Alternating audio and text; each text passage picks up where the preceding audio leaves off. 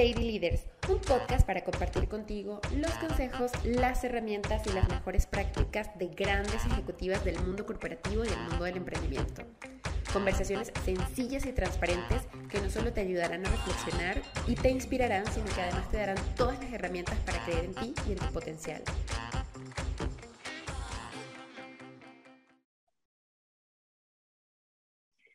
Hola Gaby, bienvenida a este episodio de Lady Leaders. Estamos retomando el episodio 25 contigo después de unas vacaciones, entonces vamos a abrir con broche de oro y, conocer un poquito sobre ti, sobre lo que haces. Eh, entonces, encantada de que estés aquí con nosotros. Bueno, yo estoy contentísima con esta invitación este, y de verdad que considero que es un honor porque me encanta lo que estás haciendo y que me hayas invitado, pues bueno, me parece espectacular. Muchísimas gracias. No, no, de qué. Entonces, mira, normalmente yo le doy la palabra a mis invitados de, presentarse porque pues yo puedo decir muchas cosas que obviamente te conozco y aparte este episodio me encanta porque yo, obviamente para la audiencia eh, que, que, no saben, yo tomé el taller eh, de inteligencia relacional con Gaby para mí eso cambió mi vida totalmente en el aspecto laboral y también profesional, porque no es solo por un tema de relacionarte a nivel de tus compañeros, sino con tu vida personal. Pero entonces me gustaría dejarte la palabra a ti para que nos cuentes quién eres y exactamente qué es lo que haces y a qué te dedicas. Bueno, voy a tratar de, de contestar esa pregunta que me parece muy compleja, pero ¿Quién soy yo? Bueno, yo soy una persona que se ha dedicado eh, a vivir intensamente, soy una apasionada por el aprendizaje, soy, me encanta aprender, todo el tiempo estoy aprendiendo y me encanta aprender y me encanta enseñar. Entonces, realmente hoy estaba haciendo como una rememoranza de mis vivencias y cómo, cómo empezó todo y cómo llegué a donde estoy. Y me doy cuenta que eh, ha sido un poco que la vida me ha ido llevando y que yo he sabido escuchar las señales que me manda la vida, porque realmente este no era el plan inicial. Te cuento que yo me gradué muy joven, de 16 años recién cumplidos, y me fui un año a Estados Unidos.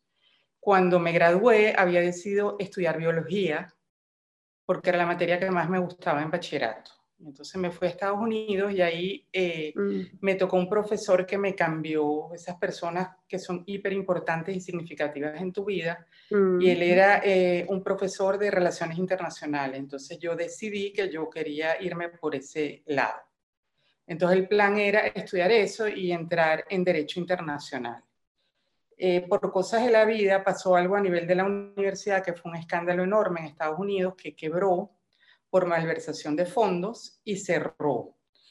Y cerró muy tarde para yo poderme transferir a otra universidad donde fui aceptada, pero no para el año siguiente, sino que tenía que esperar un año completo. Y en ese momento de mi vida yo era extremadamente impaciente eh, y volví a Venezuela. Y eh, me di cuenta que biología no tenía absolutamente nada que ver conmigo y entonces entré en comunicación social. Y fue una carrera que me gustó mucho porque combinaba muchas de mis pasiones. Una de ellas es escribir. Yo toda la vida me visualicé como novelista, escritora, me encanta. Era una ratona de libros de chica. Entonces me encantó decir, bueno, sí, yo voy a ser periodista. Y en ese momento eh, yo leía mucho una gran periodista que era Oriana Falachi, que hacía las entrevistas más impresionantes a, a, a personajes interesantísimos y me encantaba porque ella realmente escudriñaba a las personas. Y dije, ah, bueno, yo voy a ser la próxima Oriana Falachi. Hasta que un día fui al colegio de periodistas y bueno, nada, me, me, di cuenta que el camino que tenía era más bien de ser reportera. Dije, no, esto no tiene nada que ver conmigo. Esto es salir a averiguar como que las cosas del día a día y eso no es para mí. Entonces me di cuenta que no, pues que no era por ahí la vía. Entonces quería empezar a trabajar, empecé a trabajar muy, muy joven y por cuestiones de la vida, por un contacto de la familia, eh, entré en una agencia de publicidad. Entonces, bueno, me dediqué a la parte de creación publicitaria y en eso estuve como seis años y me divertí un montón. Porque otra vez era la cuestión de escribir, de crear, cosa que para mí era muy fácil. Eh, después de eso, bueno, me casé y me fui a Estados Unidos y eh, me dediqué a hacer un certificado en gerencia. Y ahí un fin de semana me tocaba un taller electivo y este taller electivo era del Myers-Briggs Type Indicator o MBTI y lo tomé y fue como la pasión de mi vida. Fue como en un fin de semana entender miles de cosas que yo no había entendido de mí misma y que muchas veces me cuestionaba de por qué yo era tan distinta a los demás y por qué algunas cosas para mí eran tan fáciles y al otro le, le parecían difíciles, fue como una explicación y fue mi nueva pasión. Y entonces decidí que yo me quería dedicar a eso. Y efectivamente logré certificarme, estaba en el lugar adecuado, donde quedaba como el Centro Mundial de Investigaciones, que tenía que ver con todo esto del tipo psicológico, y me dediqué a eso como seis meses fuerte y volví a Venezuela y cambié absolutamente de rumbo de profesión y dije, me voy a dedicar a esto. Y empezó mi cruzada. ¿Por qué digo cruzada? Porque cuando yo llegué, pues eran pocas las empresas que eh, trabajaban con esto. Había algunas multinacionales, pero entonces fue un trabajo, como digo yo, de hormiguita. Eh, pero bueno, poco a poco, poco a poco, con mucha paciencia y persistencia, que probablemente es uno de los consejos mejores que me han dado en mi vida y que creo que es el más útil, pues eh, fui, fui entrando, fui entrando, fui entrando, fui empezando a trabajar con grupos y me di cuenta lo importante que es este aspecto en, en la parte, como dijiste tú, profesional, pero también personal, que es entenderse uno mismo y entender dónde están las diferencias con los demás para poder establecer relaciones productivas y conexiones significativas. Y creo que en todos los trabajos del mundo eso es hiper necesario. Entonces ahora tengo más de 20 años dedicada a esto, sigo tan enamorada de esto como el primer día, como digo yo, es el enamoramiento que más me ha durado en la vida. Y bueno, nada, cada vez le veo más posibilidades, eh, más utilidad. Y bueno, creo que, creo que la mayor parte de las personas, como dijiste tú, que, que conocen esto, pues se dan cuenta lo útil que es y como dices tú, bueno, si hay como un antes y un después, me cambia el chip. Entonces, ¿qué es lo que hago? Hago eso. Ayudo a las personas a entenderse mejor a sí mismas y a entender a los demás a pesar de sus diferencias. Eso es lo que hago.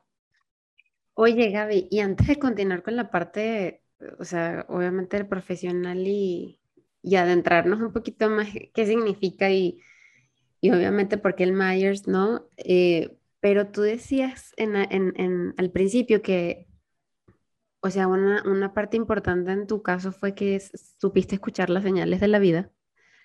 Eh, y nos contaste, pues, o sea, como que no era el final biología, no era el final derecho, no, eh, publicidad tampoco, y pues eh, logro entender un poquito, pero ¿a qué te refieres con, o sea, qué pasa internamente o, a nivel de decisión para, mm, para saber exactamente escuchar las señales de la vida y y no también pensar, ¿no? Porque llega un momento en que dudas, o sea, si será o será un capricho por la edad, y ya sabes, ¿no? O sea, cuando entras a la universidad no tienes ni idea de por qué estás estudiando lo que estás estudiando, ¿no?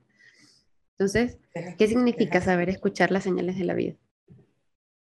Bueno, yo creo que eso también tiene mucho que ver, si vamos otra vez a lo, a lo que estábamos hablando, con, con, con nuestra estructura a nivel personal, con nuestro tipo, nuestro, nuestras preferencias de personalidad que están en el, en el default o son natas o están en el ADN.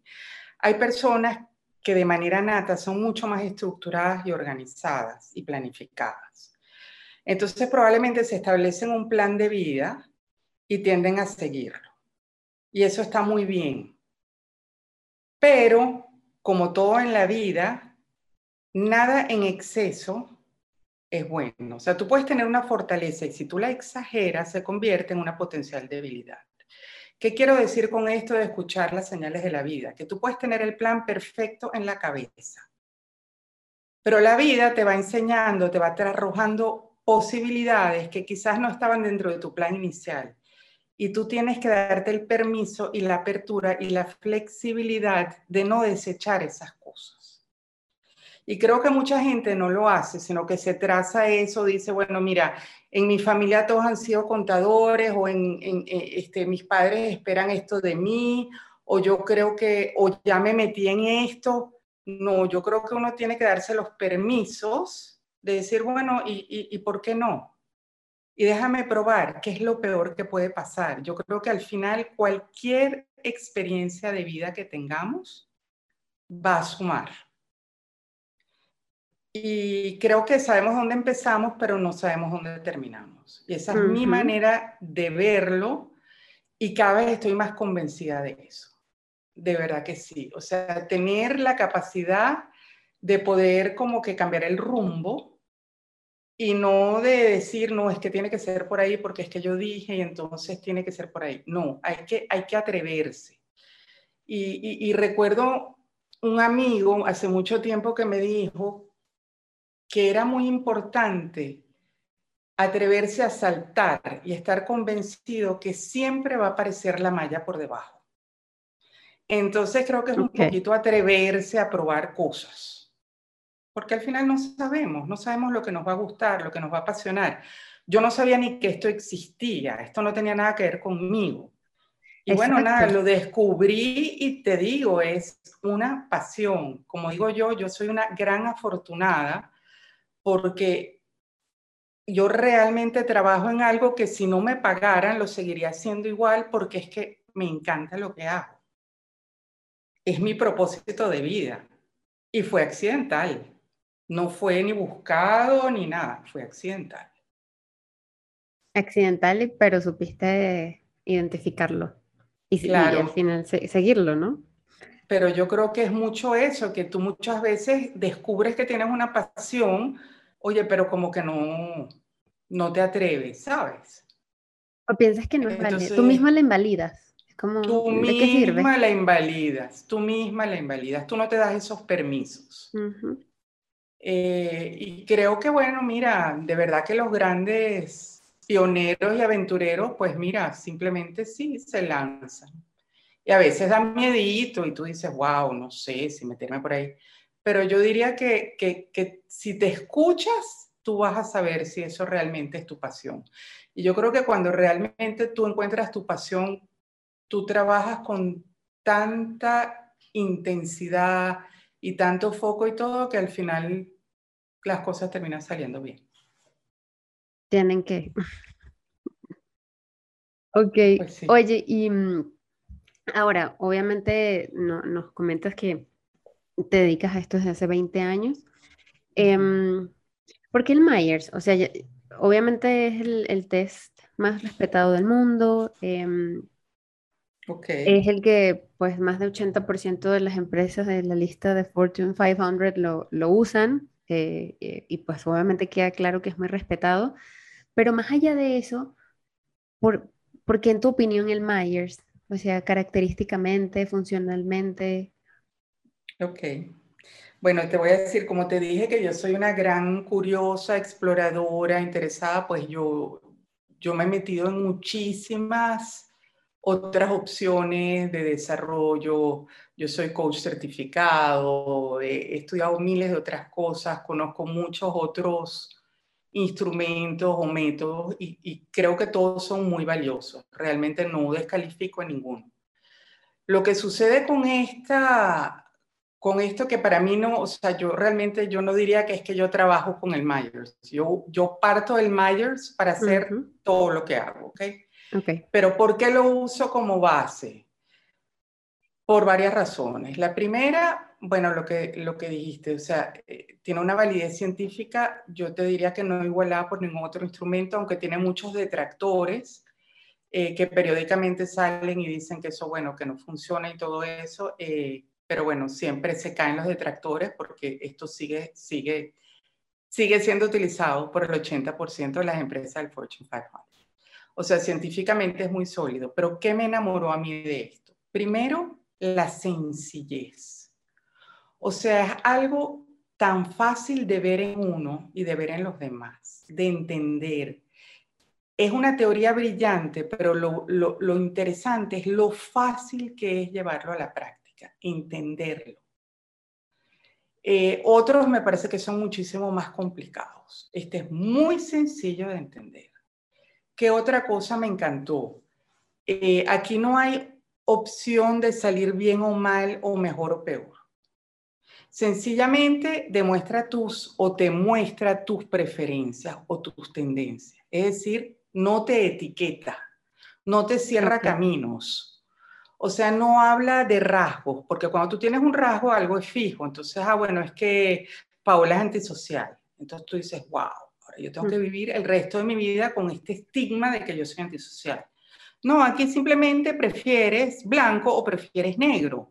Y blanco no es mejor que negro, ni negro mejor que blanco. Simplemente blanco a veces funciona mejor en ciertas situaciones y negro en otras. Entonces, te da como una radiografía muy sencilla de tu default. Okay. Y yo creo que conocer el default, para mí, personalmente, te digo que ha sido una de las cosas más importantes que he logrado yo en mi vida. ¿Por qué? ¿Pero qué es el default?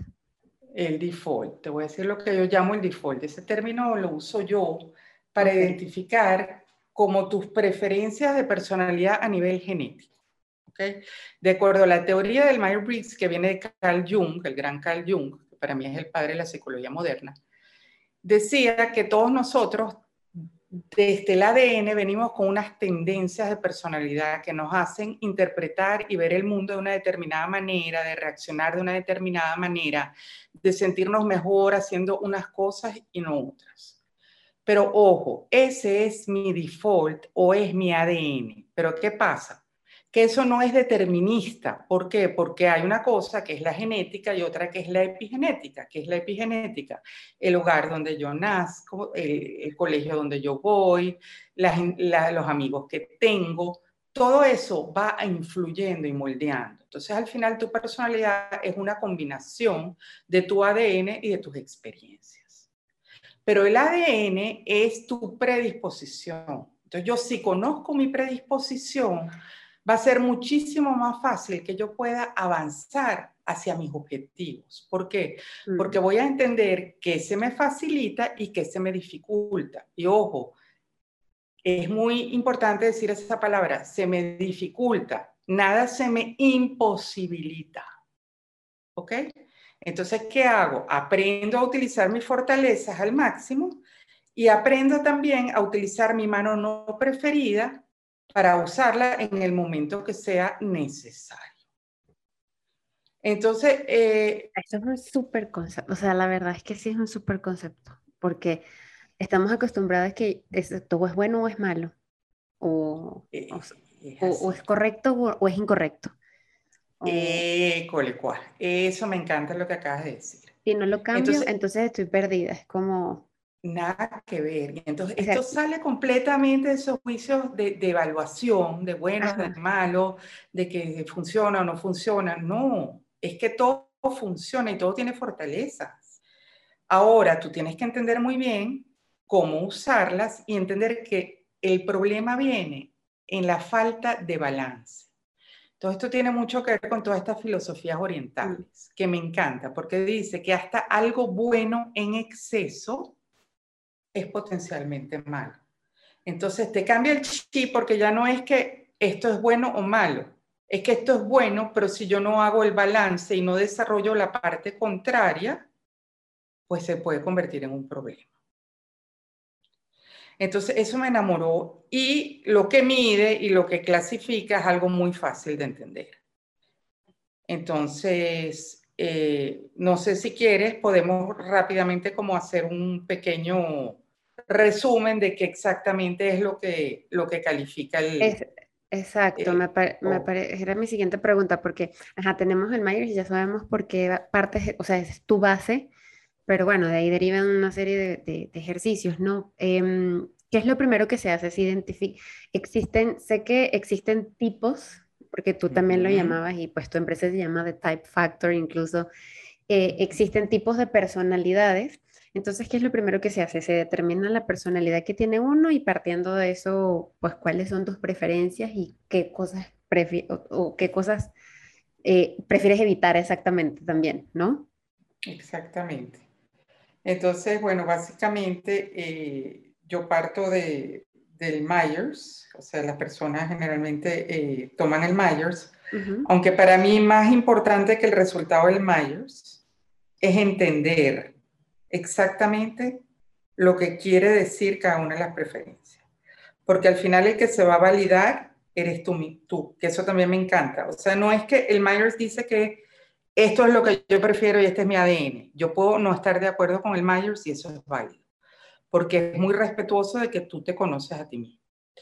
Pero si en general empiezas con esta prueba, que es la mayor parte de las personas cuando la ven dicen, wow, o sea, parece como una radiografía.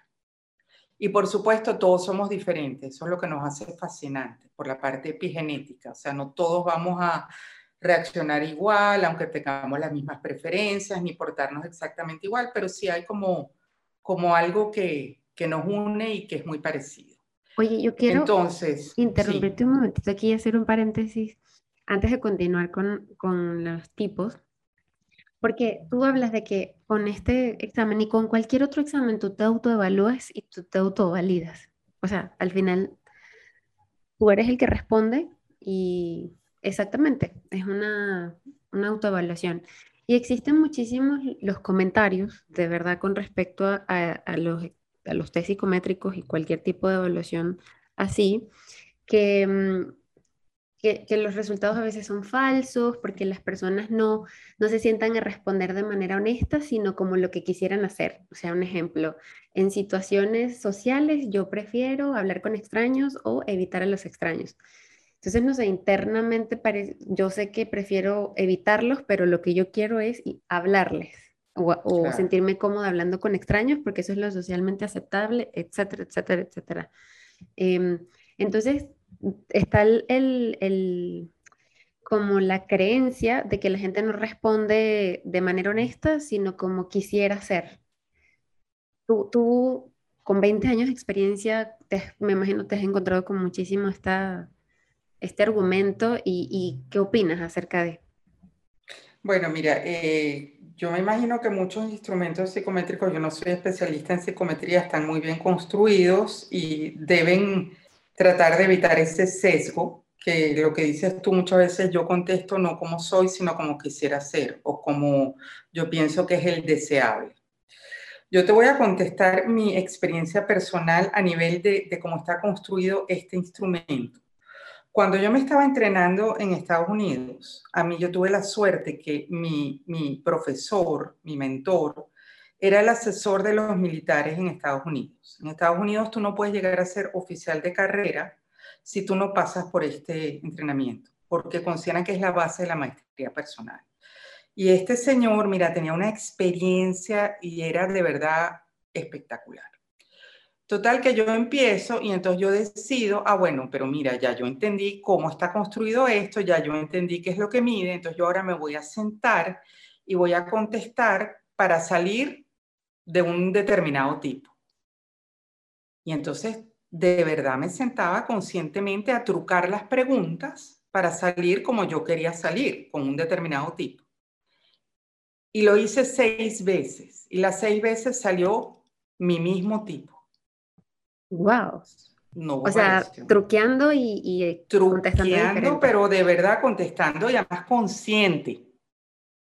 Entonces me dio, sabes, me dio como impotencia. Entonces fui donde el profesor le dije, mire, necesito hacer una pregunta porque yo estoy haciendo esto, esto y esto y siempre me sale lo mismo y yo no entiendo. Entonces me miró, se rió y me dijo, niña, no le trate de ganar al instrumento porque está construido con peso psicológico y no lógico.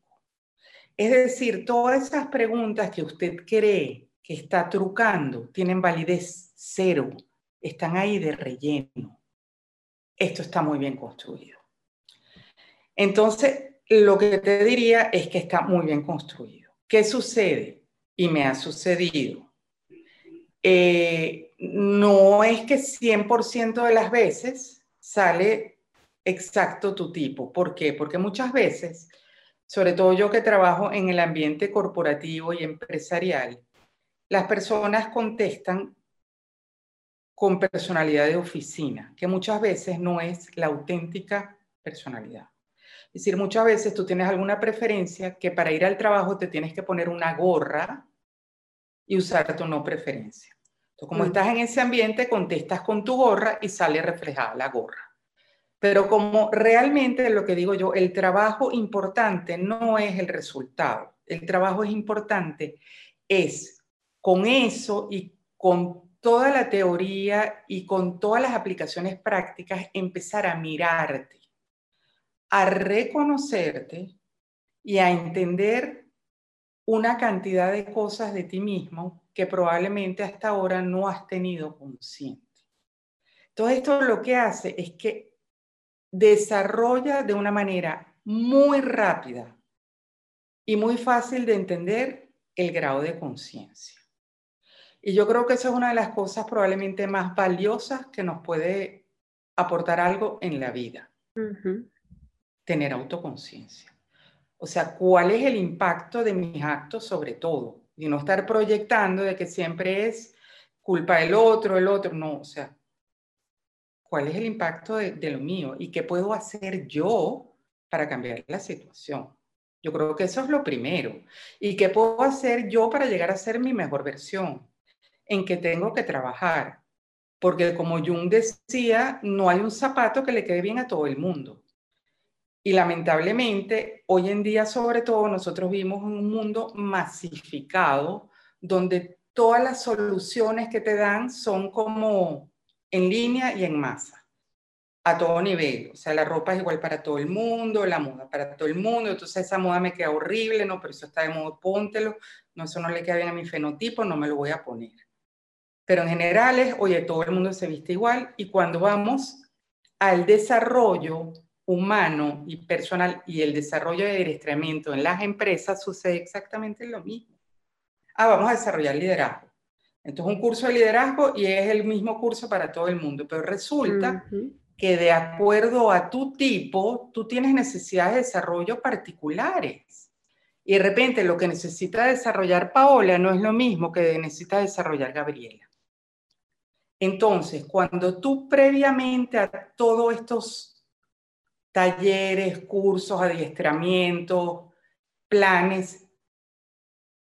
Tomas un taller como este de autodescubrimiento, tú puedes aprovechar lo otro de una manera muchísimo más efectiva. ¿Por qué? Porque a ti te pueden decir, bueno, no, es que hoy ahorita está de moda y es importante la agilidad y la flexibilidad, y entonces Ajá, ya va, pero ¿cómo se come eso si yo soy una persona estructuradísima? Me cuestan los cambios. Bueno, entonces es importante que la primero la persona entienda eso y entienda por qué le cuesta y no que llegue y simplemente se esté como cuestionando y diciendo, wow, pero yo no puedo con esto, esto no me funciona. No, déjame entender por qué. Sí, luego tomas decisiones grandes basado en eso, me cambio de trabajo, pues no sirvo aquí o no funciona aquí. Eso, no sirvo. Esa palabra que acabas de decir, mm. no sirvo. No, claro que sí sirve. Claro que sí sirve. Pero tienes que entender. Tienes que entender cómo, qué es lo que tienes que desarrollar y tienes que entender que hay ciertas cosas que te van a costar más a ti que al otro. Pero igual al otro le van a costar ciertas cosas que a ti no te cuestan. Entonces, primero es esa visión hacia adentro. Y después es trasladar esto a, como digo yo, y convertirlo en un manual de personas para empezar a entender que el otro que tienes enfrente, el otro que trabaja contigo, el otro que tú lideras, eh, tu compañero de equipo o tu jefe, quizás tiene preferencias diferentes. ¿Y qué hacemos cuando estamos frente a una diferencia? Generalmente, generalmente si somos muy honestos, descalificamos al otro que es diferente. Exacto, porque el otro es el que está mal. Claro, porque el que tengo la razón soy yo, ¿por qué? Porque yo tengo estos lentes a través de los cuales veo el mundo. Entonces, si el otro no ve lo mismo que yo, los lentes del otro están mal. Hmm. Entonces, esto me empieza a enseñar que hay muchos lentes distintos, muchas maneras distintas de ver la realidad, que ninguna está errada, que ninguna es mejor que la otra, sino que cada una ve diferente y puede aportar cosas diferentes. Entonces, yo empiezo a ver esas diferencias ya desde otra óptica, ya no, ya no representan una amenaza o representan un fastidio, sino que representan algo que yo no veo y que por lo tanto puede sumar. Entonces, esto a nivel de todo lo que es trabajo en equipo, yo creo que produce una sinergia tremenda. ¿Por qué? Porque empiezas a aprender a gestionar las diferencias. Y creo que eso es una de las cosas más valiosas que hay, porque vivimos en un mundo absolutamente diverso, que hoy en día lo único que hace es promulgar la famosa inclusión, ¿verdad? Y el aceptar la diversidad. Entonces hablamos de diversidad de género, de raza, de creencias religiosas, de otro tipo de diferencias. Pero la, la principal diferencia que existe es nuestras diferencias de estilo, de tipo, de personalidad, nuestras maneras de ver el mundo, lo que nos gusta, lo que no nos gusta, este, cómo preferimos nuestro estilo de vida, este, si nos recargamos en el mundo externo porque preferimos extraversión o si somos más bien reflexivos y privados porque preferimos introversión. Esas diferencias están en nuestro día a día, no nos las enseñan y no las gestionamos. Entonces, ¿cómo puede haber inclusión? No la hay.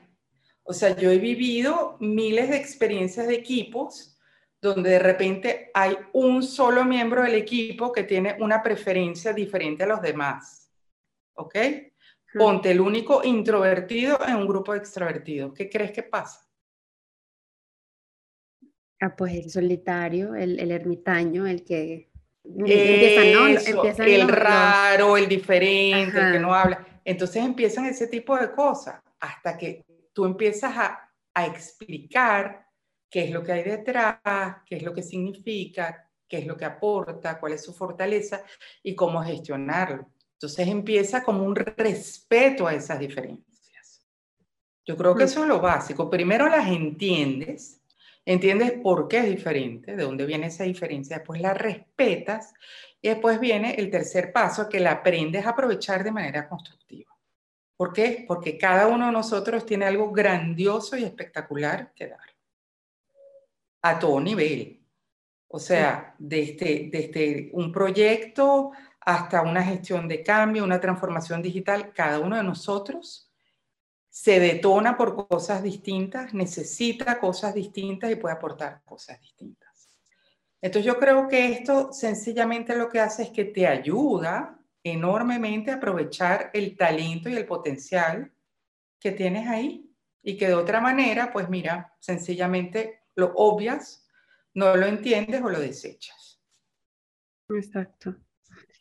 Oye, y de manera, si se puede, eh, resumida o sencilla de entender, eh, ¿cuáles son los tipos que existen? Eh, ¿Cuántos tipos existen? ¿Cómo no? Bueno, básicamente este, la teoría de tipos de, Jung mide, mide cuatro escalas. La primera escala tiene que ver eh, con tu manera preferida de estar en el mundo y realmente con lo que a ti te energiza. Y es ahí donde hay personas que prefieren estar en el mundo externo, es decir, relacionarse en el afuera, con otras personas, acción, entonces son personas que tienen preferencia por la extraversión, mientras que hay otras personas que prefieren definitivamente recargarse hacia adentro, el mundo de pensamientos e ideas y conceptos, eh, mucho más de reflexión que de acción, entonces prefieren introversión. Entonces lo interesante de esto y lo importante es escuchar bien esa palabra, prefieren. O sea, no es que yo soy y no soy, no, yo prefiero. Entonces yo prefiero extraversión y eso tiende a recargarme. En cambio, si yo prefiero introversión, si yo estoy mucho tiempo en actividades en el afuera, en extraversión, en contacto con otros, con mucha gente, en acción, yo me descargo.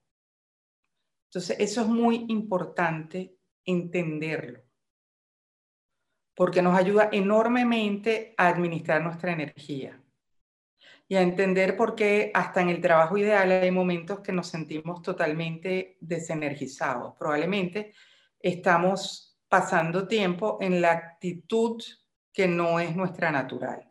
Por ejemplo, si, si una persona que prefiere extraversión está mucho tiempo en modo introvertido, es decir, trabajando solo, este, sin compartir con otros, probablemente se va a descargar.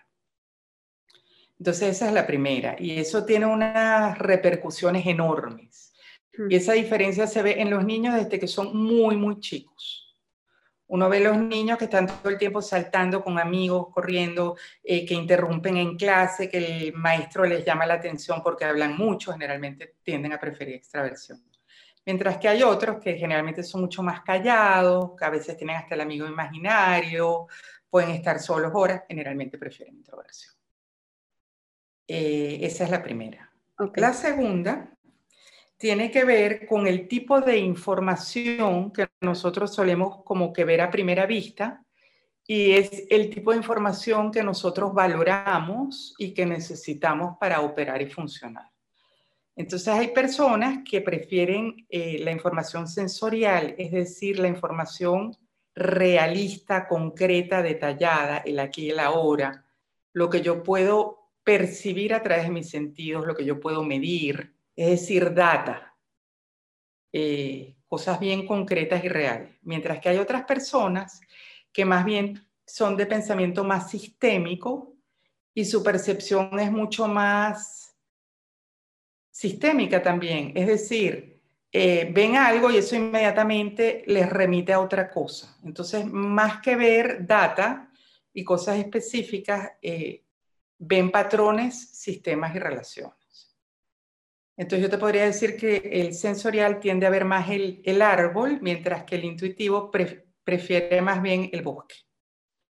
Y esto es extremadamente importante porque es muy interesante cuando, cuando yo hago los talleres, sobre todo cuando los hacía presenciales, hacía dinámicas, pero también incluso en, en la virtualidad a la que he migrado absolutamente el último año, se hacen ejercicios y tú pides a una persona que te describa algo y tú puedes inmediatamente ver si esa persona tiene una tendencia hacia la sensación, a la intuición. Porque eh, el sensorial te lo va a describir tal cual. O sea, tiene tres luces de tres colores, azul, amarillo, o sea, es lo que está viendo. En cambio, el otro inmediatamente te dice, ay, ese es el cuento de Hansel y Gretel porque esa cabaña, entonces ahora va a venir el lobo y cuenta toda la historia. ¿Por qué? Porque eso es lo que está viendo. Entonces, Pero esto tiene que ver con los, con los detallistas, o sea, esas personas que son extremadamente con atención al detalle y otros que pues da como, o sea, lo pasan por alto porque ponen énfasis en, en el, en el patrón, en el big picture, es correcto, es totalmente correcto. Y yo te diría que va más allá de eso, yo te diría que Sensorial es pragmático y es operativo. Okay. Mientras que el intuitivo tiende a ser mucho más conceptual y teórico y más de visión y de estrategia. Ya. Ojo, eso no quiere decir que tú no puedas hacer una y la otra. Es más, el modelo de desarrollo de Type Factor justamente lo que te lleva es a eso, a que tú puedes desarrollar ambas cosas. Pero tienes que entender cuál es el default, o sea, cuál es la tuya nata. Y en base a eso, entender que tienes que desarrollar la otra. ¿Por qué? Porque si tú eres una persona absolutamente visionaria y estratégica y conceptual y big picture, pero no bajas a tierra, no eres operativo, pues entonces no eres funcional. Igual, si eres una persona que eres absolutamente pragmática y operativa y tienes que ver para creer, pues entonces imagínate tú en el mundo disruptivo y cambiante de hoy en día, si no te dejas llevar por una visión y tienes que tenerla comprobada al 100% en los procesos de cambio, pues te quedas paralizado. Pero definitivamente hay una que es la, la, la nata. Y es muy importante porque tú te tiendes a expresar y a dar información de acuerdo a tu preferencia. Y resulta que tu interlocutor quizás tiene otra preferencia. Y si no lo descubres y no le hablas en su idioma, la comunicación va a ser absolutamente fallida. ¿Por qué? Porque yo tengo que entender que cada quien necesita cosas diferentes para operar. Una persona big picture le das mucho detalle operativo y lo perdiste. No le interesa. Oye, pero ¿y cómo hacemos cuando tenemos, o sea, cuando tenemos que expresar O sea, en una reunión o en una presentación o no, no, no un one-to-one, sino más bien cuando hay muchos tipos. Bueno, ahí, viene el reto y viene lo espectacular. Tú aprendes a construir tu comunicación para cada uno de los tipos. Es decir, en una presentación tú das el big picture y das la data. Lo que no puedes hacer es dar solamente una. Y eso es lo que solemos hacer. Nosotros solemos hablar en nuestro idioma. Y muchas veces no entendemos que el otro quizás necesita otra cosa. Entonces yo incluso eh, a veces trabajo con los equipos en todo esto de comunicación y hago énfasis exactamente en esto. Vamos a escribir, por ejemplo, un mail y el mail le tiene que llegar a cada una de las preferencias. Esto es súper importante, por ejemplo, para el área de ventas. Para, para un vendedor es hiper importante hablar todos los idiomas. ¿Por qué? Porque tú no sabes exactamente cuál es el idioma de tu cliente. Entonces, si tú le vas con a una persona que es muy innovadora, big picture, futurista, le vas con la data de lo que ha funcionado, el porcentaje todo, lo perdiste. Sí, lo, mataste. Lo mataste. Perdiste la atención eh, en, nada. Exactamente. Y viceversa, tampoco una persona que es muy pragmática le puedes estar hablando de, mira, dentro de, no sé, tres años vamos a volar a Marte, ida y vuelta, y el pan, no, o sea, ya va a quién le ha funcionado, cómo lo han implementado, en cuánto tiempo, o sea, ese tipo de cosas, eh, lo necesita, por ejemplo, un sensorial para comprarte la idea, o para comprarte el producto, o para comprarte el servicio. Entonces es muy importante entender esto. La tercera eh, escala mide eh, tu preferencia a la hora de tomar decisiones. O sea, cuáles son tus parámetros a la hora de tomar una decisión. Y nuevamente son dos parámetros que son opuestos, dicotómicos, pero son complementarios. Hay personas que prefieren el thinking, es decir, pros, contras, causas, efectos, principios universales. Eh, absolutamente lógico, racional. ¿Okay? Observo desde lejos, tiendo a ser muy crítico porque veo las fallas y generalmente las comunico para evitar que te, que te vayas por el precipicio. Te lo aviso a tiempo, entonces puedo ser muy crítico. Y por el otro lado, hay personas que son mucho más de tomar decisiones de manera subjetiva, valorativa y personal, de acuerdo a mi escala de valores, de acuerdo a mi, mis parámetros, que no necesariamente son lógicos, pero son los que yo manejo y los que yo creo. Entonces son personas que están mucho más enfocadas quizás a la persona y a la relación que a la tarea. Mm. En otras palabras, tienden a ser mucho más empáticos. O las que dicen, o sea, normalmente dicen, yo siento que debemos hacer esto.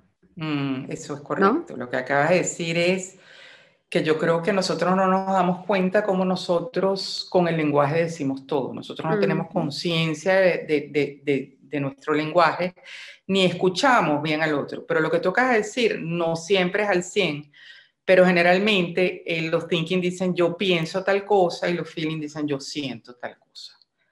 Y ese es exactamente el nivel. Uno está mucho más arriba y el otro está mucho más a nivel emocional. Y las dos son extremadamente importantes y esto es muy interesante cuando uno entra al mundo corporativo eh, y uno, uno les hace preguntas como, por ejemplo, ¿qué creen ustedes que es mejor este, en, en el equipo o en la organización? Eh, si las decisiones se deben tomar con el thinking o con el feeling. Entonces, la mayor parte de la gente, sobre todo si es thinking y está en una corporación que lo que busca es resultados y bottom line, dice, bueno, con el thinking definitivamente, imagínate, aquí somos, no sé, 3.500 colaboradores y si cada quien va aquí a decidir con el feeling, pues entonces cada quien, imagínate. Le digo, ajá, sí, tienes razón con el thinking. Pero con el thinking da la casualidad que yo te puedo convencer, pero con el feeling yo no te convenzo, sino que te persuado. ¿Qué quiero decir con esto? Mm, ¿Qué tal? Que los grandes líderes carismáticos, pero ojo, estoy hablando de carismáticos, no, no, no pretendo decir que todos los líderes tienen que ser feeling, pero los grandes líderes carismáticos siempre han sido feeling. ¿Por qué? Porque el feeling es el que te arrastra, es el que va más allá de la razón y te persuade, porque hay una conexión emocional. Exacto, el que usa el lenguaje emocional. Correcto. Tú miras, por ejemplo, el discurso de Martin Luther King y cómo mm. empieza. Yo tengo un sueño, I have a dream. O sea, no te dice, no, es que mira, si hacemos el análisis este porcentual de cuántos blancos y cuántos negros, si se pueden sentar en el autobús, no, no, yo tengo un sueño. ¿Y qué hizo? Que ese sueño conectó emocionalmente con una cantidad gigante de personas. Entonces realmente el feeling es extremadamente valioso. Y en todo lo que es conexión humana y en todo lo que tiene que ver con habilidades blandas y liderazgo, el feeling es muy importante. Y probablemente es uno de los retos grandes que tienen que desarrollar muchas personas thinking en las empresas eso que se decía antes, que el gran problema que había de los, de los, de los jefes que eran como duros y que la gente renuncia por el jefe, que no era por el trabajo, muchas veces por esta cuestión del thinking.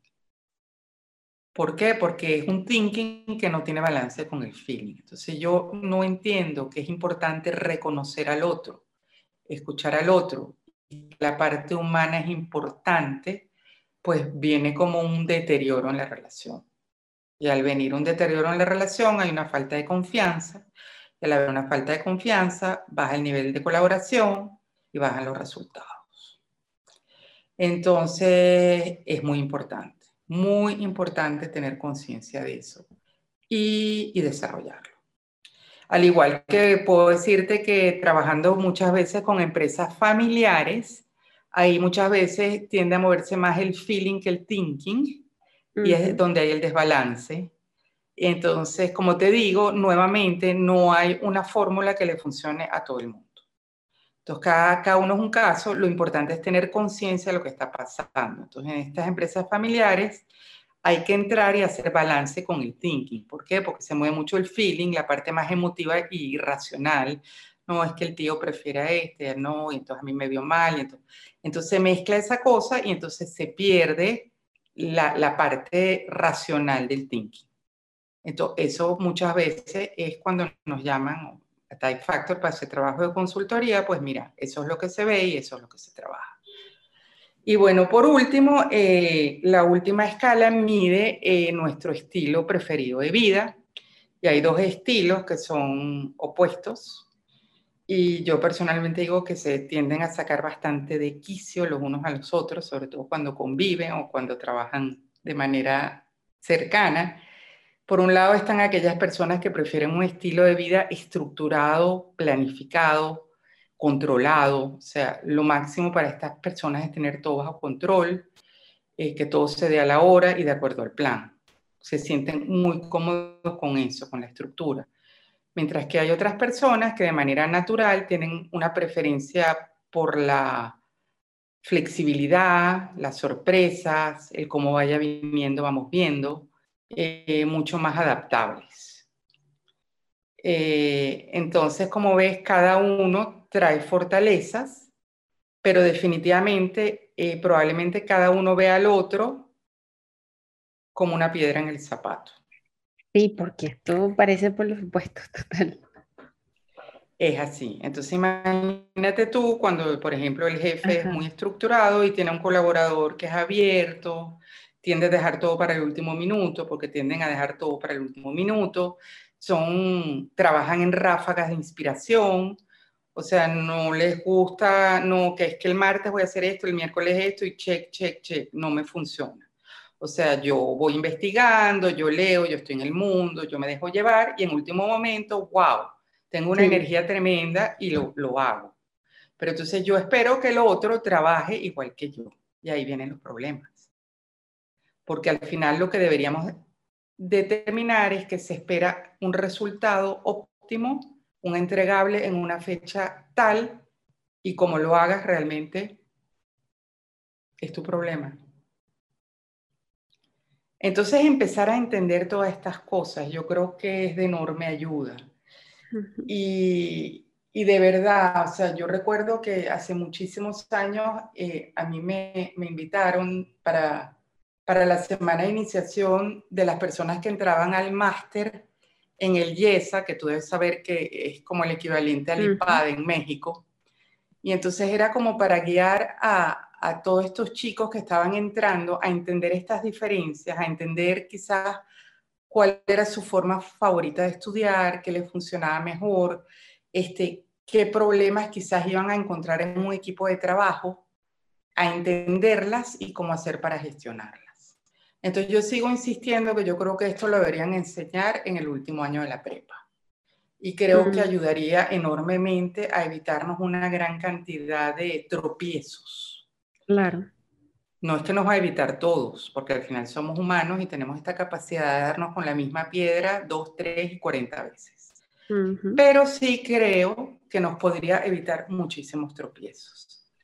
Y como me dijo a mí una vez un cliente que me encantó, nunca se me va a olvidar, me dijo, Gaby, yo soy ingeniero y te tengo que decir que esto a mí me parece brillante, porque esto es una manera como, como estructural, ¿eh? ingeniero químico. Es como una tabla periódica de personas. Entonces, ya yo por lo menos tengo como un mapa, una guía para entender esto que para mí no tiene explicación.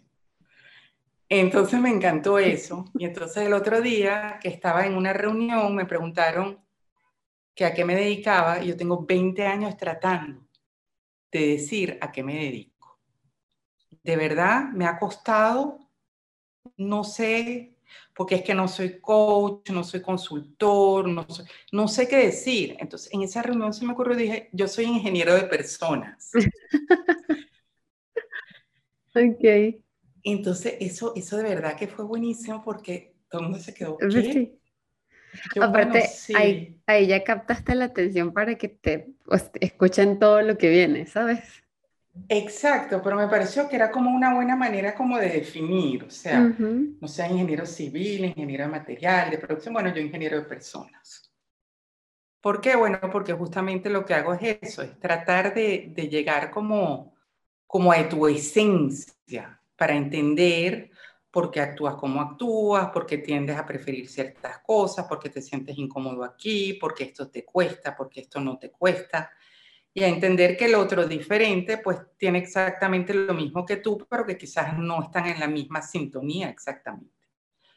Y no a descalificar, no a evaluar, sino a entender y bueno, mira, a, a, a buscar la manera de que colaboremos y, cada quien pueda aportar la, la, gran fortaleza que tiene.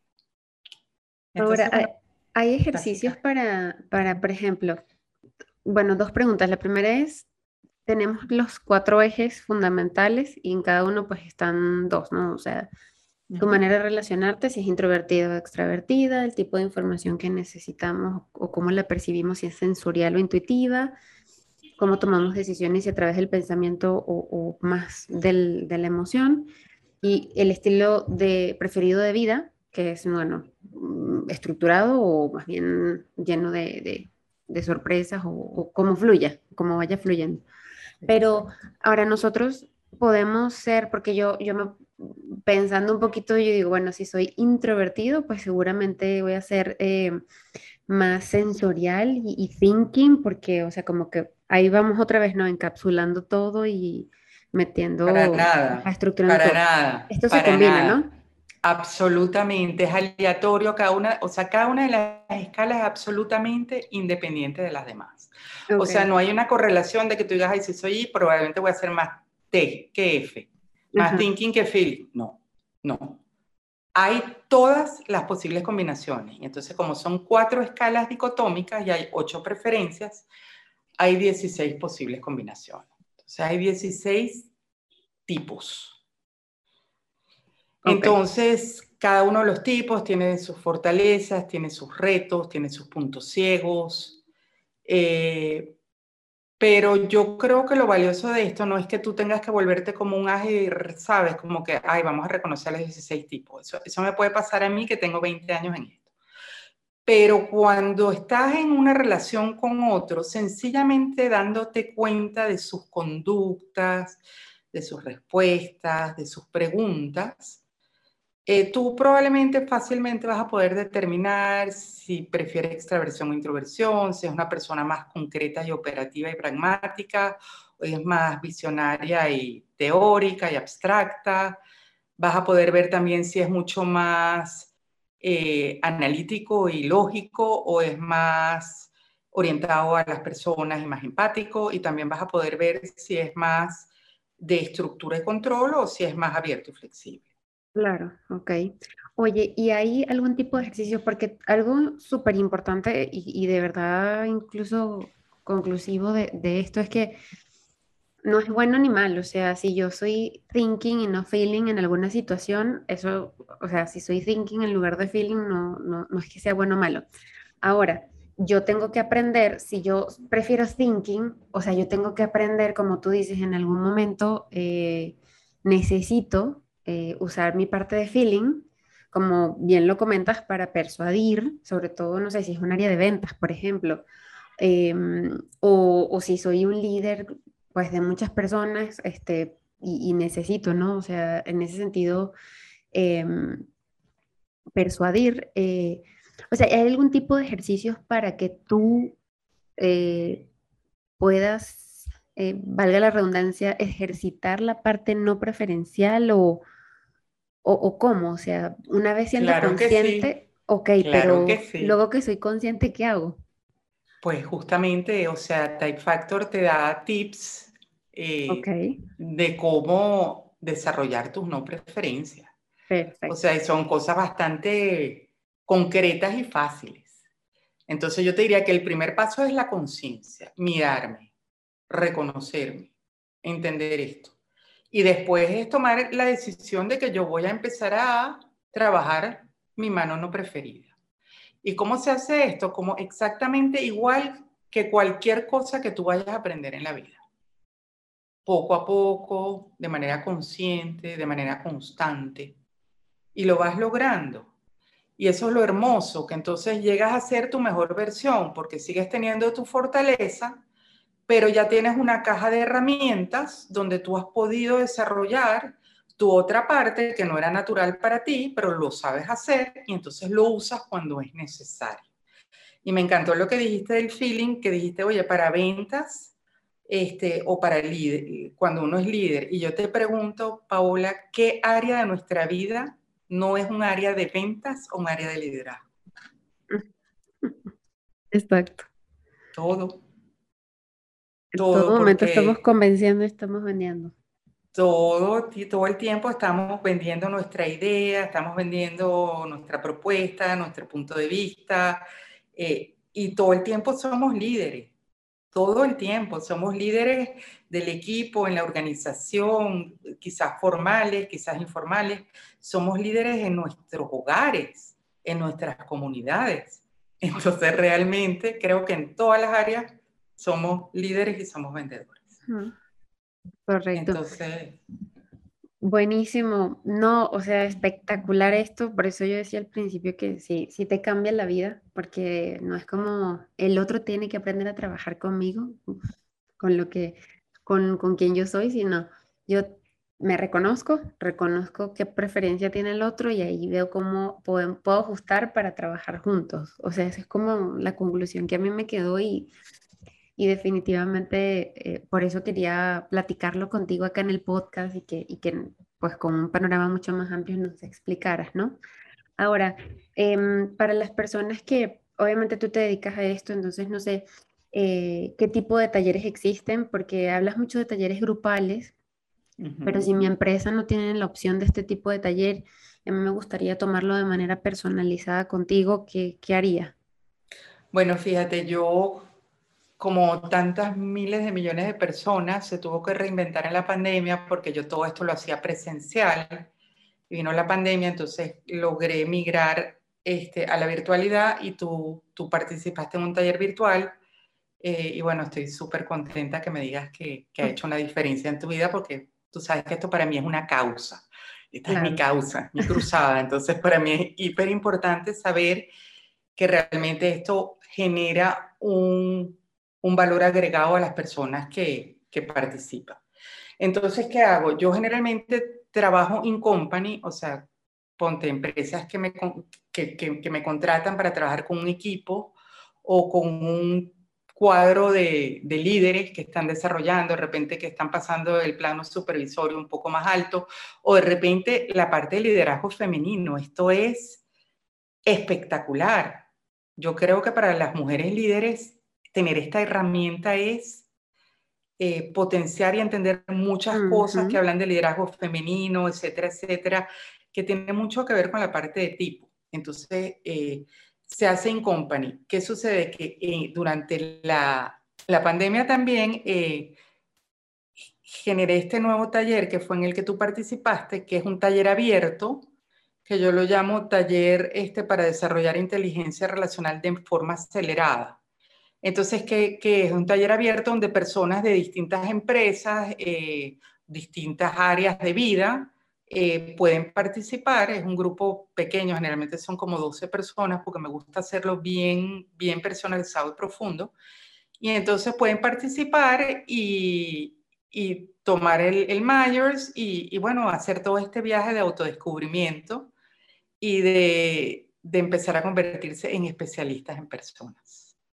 Entonces eso lo tiendo a hacer periódicamente. De hecho, ahorita a fin de septiembre voy a tener eh, la séptima edición de ese taller de inteligencia relacional. Para los que estén interesados, pues aquí estamos. Y les digo que es un mundo fascinante. Yo digo que de todas las profesiones habidas y por haber, lo más fascinante son las personas. Uno no, uno no deja de sorprenderse. Eso es correcto, correcto. Oye, pero podemos saber cuánto dura, cuánto cuesta, dónde te contactamos? Bueno, eh, es muy, es muy rápido porque son dos sesiones en Zoom de dos horas y media cada una. Eh, previamente tienen que tomar el Myers y la, la, mejor manera es de contactarnos a través de, de nuestra página uh -huh. o también a través de LinkedIn. LinkedIn estoy como Gabriela Schauman y la página es este, www.thetypefactor.com. Ok, igual la voy a dejar en los comentarios para que Excelente. la gente pueda eh, accesar. Y dura lo mismo, o sea, es, es, el mismo tipo de taller tanto cuando es in company como es personalizado. No, depende. In okay. company, cuando, cuando trabajo con equipos, generalmente son tres sesiones, porque ya es un equipo constituido, entonces ahí sí ya hay que trasladarlo a nivel práctico, eh, qué vamos a hacer con lo que hay, o sea, con lo que tenemos a nivel de tipos, qué vamos a hacer para funcionar mejor. ¿Dónde están nuestras áreas de oportunidad? ¿Dónde están nuestras fortalezas? este, qué rol le va a cada quien, entonces sí hay, sí hay una tercera sesión. Claro, más contextualizado, ¿no? El, el entorno mucho que... Mucho más, claro. O sea, cuando ya es en company, por supuesto, es algo mucho más personalizado. Y lo que tengo ya ahora también y que estoy ofreciendo es que a las personas que han tomado los talleres, ya sea in company o, o abiertos, hay una sección nueva que es una plataforma para miembros, donde una vez al mes eh, se hace un webinar eh, tocando un tema diferente. O sea, una vez se toca el tipo en negociación, otra vez el tipo y resistencia al cambio, eh, el tipo y la inteligencia emocional, el tipo y el estrés. Porque da la casualidad que no todos nos estresamos por lo mismo, no todos manifestamos el estrés de la misma manera y no todos necesitamos cosas distintas para salir del estrés. Entonces, realmente lo del tipo funciona para muchas cosas. O sea, es algo extremadamente aplicable, es práctico. Okay. No es una teoría que dices, wow, qué bien, ya descubrí esto, ¿y ahora qué hago con esto? No, esto realmente se usa para, para enfrentar lo, lo, los retos y los problemas que tenemos en el día a día. Ok.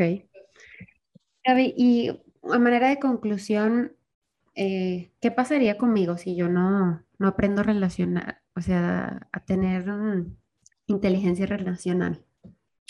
Bueno, me encanta esa pregunta porque justamente anteayer eh, yo reposteé, bueno, traduje y reposteé un post de Adam Grant, que yo considero que es uno de los más actuales e importantes eh, pensadores de todo lo que es la psicología organizacional.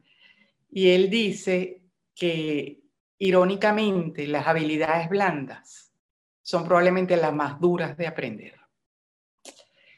Y que justamente en el mundo parece contraintuitivo, cada vez más tecnificado, más tecnológico, de inteligencia artificial, lo que al final va a distinguir a las personas son estas habilidades blandas.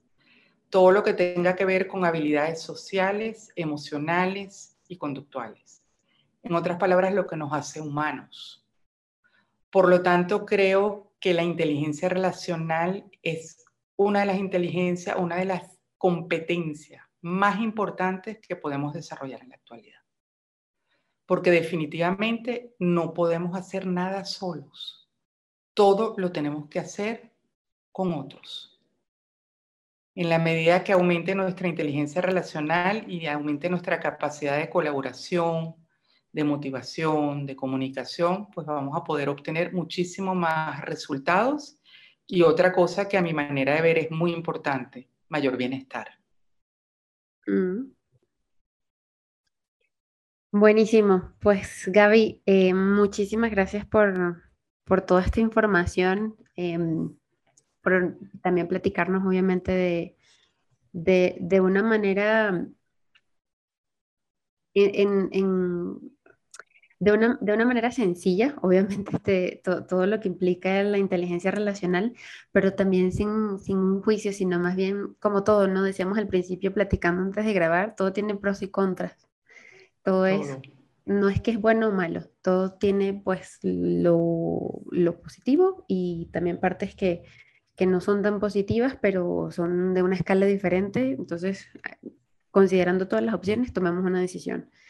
Yo creo que, eso es una manera interesante de verlo. Entonces, muchísimas gracias por, contarnos un poquito también acerca de tu vida, eh, que, nos da un amplio panorama al final porque te dedicas a, esto. Y, mm, y, vaya, o sea, yo creo que nos llevamos muchísima tarea con respecto a las cuatro escalas que existen. Entonces, em, dejo también en los comentarios tu página web y tu correo, si me lo permites para las personas que, quieran contactarte y, tomarlo, porque, o sea, de verdad, y es muy cierto lo que tú dices, esto debe ser como una materia fundamental y, casi que obligatoria de la prepa. Incluso te, lo comentaba yo ¿no? en alguna oportunidad antes de tomar la decisión de qué carrera estudiar, o sea, porque es como si ni te conoces y ya quieres tomar una decisión tan importante como qué carrera estudiar, entonces sí, definitivamente es de suma importancia este tipo de conocimientos para, para ese tipo de decisiones y, lo que sigue. Para todo, lo que dices mm. tú, esto no te va a dar, o sea, cuando hacen todo este coaching de elección de carrera, mm. esto no va a medir mide ni tus habilidades ni tus destrezas, pero mide algo más fundamental, que es como tu esencia. Tu esencia, Entonces, eh, descubrir eso te puede ayudar enormemente a entender dónde tú puedes ser productivo y feliz. Entonces, sí, creo que de verdad que el autoconocimiento es, wow, vital, vital, vital. Y esto lo hace, yo creo que de manera digerible y, bastante fácil y práctica. Porque la otra opción, bueno, nunca vamos a dejar de conocernos. Eso es un trabajo de toda la vida, pero esto es como como bien práctico. Partiendo de. Correcto. Buenísimo. Pues muchísimas gracias, Gaby, y mm, eh, nos veremos a lo mejor en otro episodio para ampliar un poquito más eh, o seguiremos en contacto. Bueno, me encanta y sobre todo me encanta eso de que nos veremos, porque lamentablemente por cuestiones de, de tecnología de internet ha sido imposible tener la cámara on. Entonces, ojalá que en la próxima nos podamos ver. Ahí, ahí tenemos que poner en práctica los que son más visuales, este, a poner en práctica la parte auditiva. Es correcto, esto es un reto, o sea, hay que desarrollar la otra parte, es correcto. Exacto. Bueno, muchísimas gracias, Paola. Fue un gusto realmente, de verdad. Eh, me encantó esta, esta plática, estuvo muy, muy buena. gracias, gracias. a ti. Hemos llegado al final de este episodio, tristemente lo sé, pero no se preocupen porque saben que sale cada semana. Si encontraste contenido de valor en esta conversación, justamente eh, no olvides dejarnos un comentario o incluso suscribirte a nuestro canal de YouTube. Pero lo más importante, no te olvides de compartirlo con aquel familiar, amigo o amiga que consideres le va a aportar muchísimo valor, pero sobre todo lo va a inspirar. Así que nos vemos en una próxima oportunidad. Chao, chao.